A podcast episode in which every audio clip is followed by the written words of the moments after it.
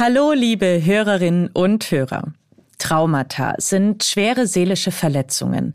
Sie können entstehen, wenn Menschen extreme Situationen durchleben, zum Beispiel Kriege, sexuelle Gewalt oder schwere Unfälle.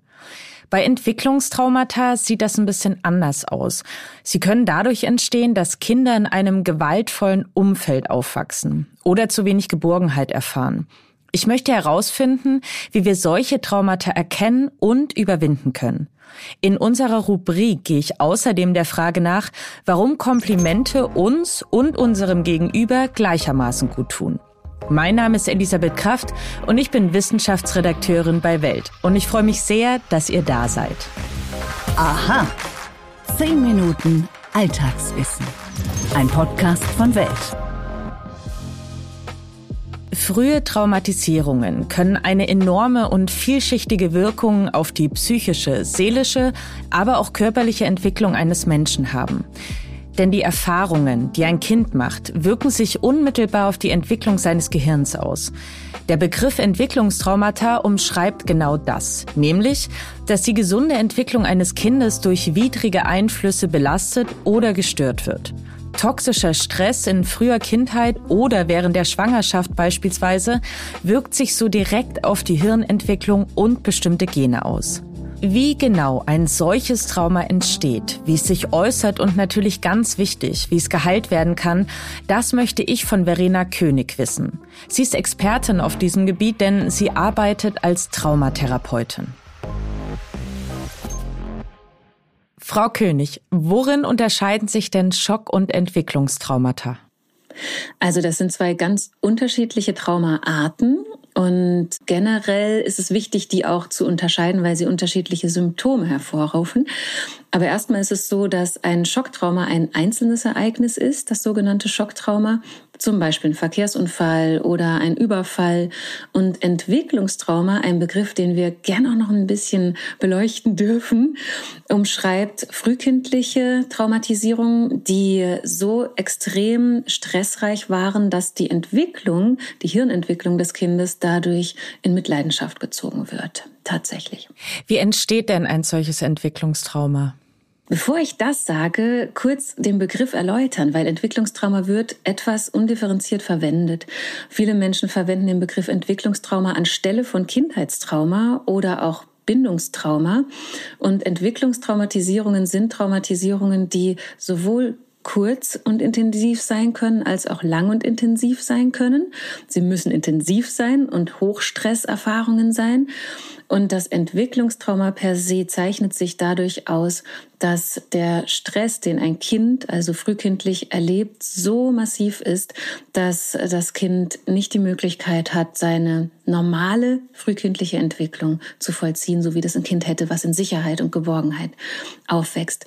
Also ein Entwicklungstrauma kann beispielsweise durch einen Krankenhausaufenthalt entstehen wenn auch medizinische Interventionen hochstressreich sind. Und es kann aber auch entstehen durch beispielsweise Krankheit der Mutter, zu wenig Fürsorge oder Präsenz der Bindungspersonen und den Stress, der dadurch entsteht. Wie viele Menschen sind denn ungefähr betroffen?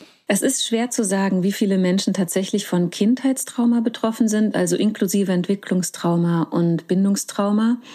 Man forscht da meistens retrospektiv, also man fragt Menschen, wie sie ihre Kindheit erlebt haben und was sie da vielleicht für hochstressreiche Erfahrungen gemacht haben und erkennt dann anhand der Symptome, dass sie betroffen sind. Wenn man sich Statistiken anschaut aus solchen Umfragen, dann kriegt man Ergebnisse, die zwischen 15 und über 50 Prozent liegen, wo Menschen also retrospektive beschreiben, dass sie Erfahrungen gemacht haben, die man mit Folgen auf dem Traumaspektrum dann auch assoziieren kann. Also viele Menschen. Jetzt haben Sie ja auch schon die Symptomatik angesprochen. Wie genau äußert sich denn ein Entwicklungstrauma oder kann es sich äußern? Also speziell Entwicklungstrauma äußert sich unter anderem durch Entwicklungsverzögerungen bei Kindern, die dann auch im Erwachsenenleben spürbar sein können. Das äußert sich auch beispielsweise in der Fähigkeit, Stress zu verarbeiten. Also die Möglichkeit, auf Stress resilient zu antworten, ist eingeschränkt. Das Spektrum von frühen Traumatisierungen ist allerdings riesig. Also es gibt sowohl auf der körperlichen Ebene Symptome, dass beispielsweise das Immunsystem geschwächt ist, dass man Autoimmunerkrankungen findet, die stressassoziiert sind.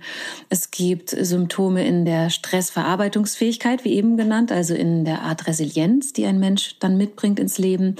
Es gibt Symptome in der Beziehungsgestaltung, dass Menschen Schwierigkeiten haben, sich vertrauensvoll zu binden oder auch ihre Emotionen zu regulieren.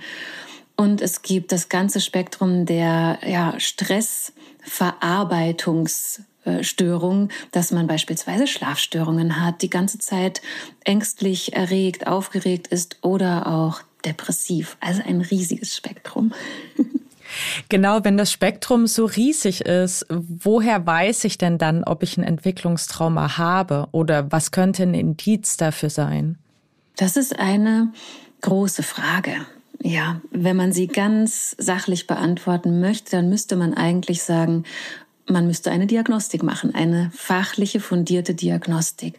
Dafür gibt es Fragebögen, da wird Verschiedenes evaluiert und man guckt natürlich auch klinisch auf die Leute und dann kommt eine Diagnose dabei raus, wobei das sogenannte Entwicklungstrauma keine medizinische Diagnose ist, sondern eine Art Unterkategorie von komplexen posttraumatischen Belastungsstörungen. Und gleichzeitig ist es aber auch so, dass wenn man Menschen klinisch betrachtet oder einfach nur einen Menschen mit seinen Symptomen betrachtet, man viele Hinweise bekommen kann, dass das tatsächlich Traumafolgen sind, die jemand erlebt. Und das kann man vielleicht auch, auch wenn das leider ein bisschen undifferenziert klingt, aber im Grunde kann man von Traumafolgen ausgehen, wenn eine Person unter starken Symptomen leidet, unter denen, die ich gerade nannte, und keine Mittel und Wege helfen, das zu verändern, außer spezifisch traumatherapeutische oder traumabezogene Interventionen. Genau, jetzt haben Sie es ja auch schon angesprochen, wie heile ich ein solches Trauma? Dann wäre der Tipp, wenn ich Sie richtig verstanden habe, in, also mich in eine Therapie zu begeben, auf jeden Fall. Ja, tatsächlich ganz einfach gesagt wäre bei Traumafolgen eine Traumatherapie wichtig. Es gibt eben das Spektrum, was wir gerade angesprochen haben, und das schwankt auch in der Intensität enorm. Es kann also durchaus sein, dass manche Menschen die Traumafolgen tragen, auch mit einer traumasensiblen Coaching-Begleitung beispielsweise ganz viele wertvolle Schritte nach vorn gehen können und vielleicht auch sowas wie Heilung erleben können wenn Symptome schwer sind und wenn Menschen stark beeinträchtigt sind dadurch, dann ist es wichtig, dass man therapeutisch arbeitet, weil dann eben auch spezifische Interventionen zum Einsatz kommen, die manchmal auch mit Traumakonfrontation zu tun haben. Und das gehört in Fachhände. Sie haben ja auch schon angesprochen, Entwicklungstraumata sind eine Unterkategorie der posttraumatischen Belastungsstörung, sogar der komplexen posttraumatischen Belastungsstörung.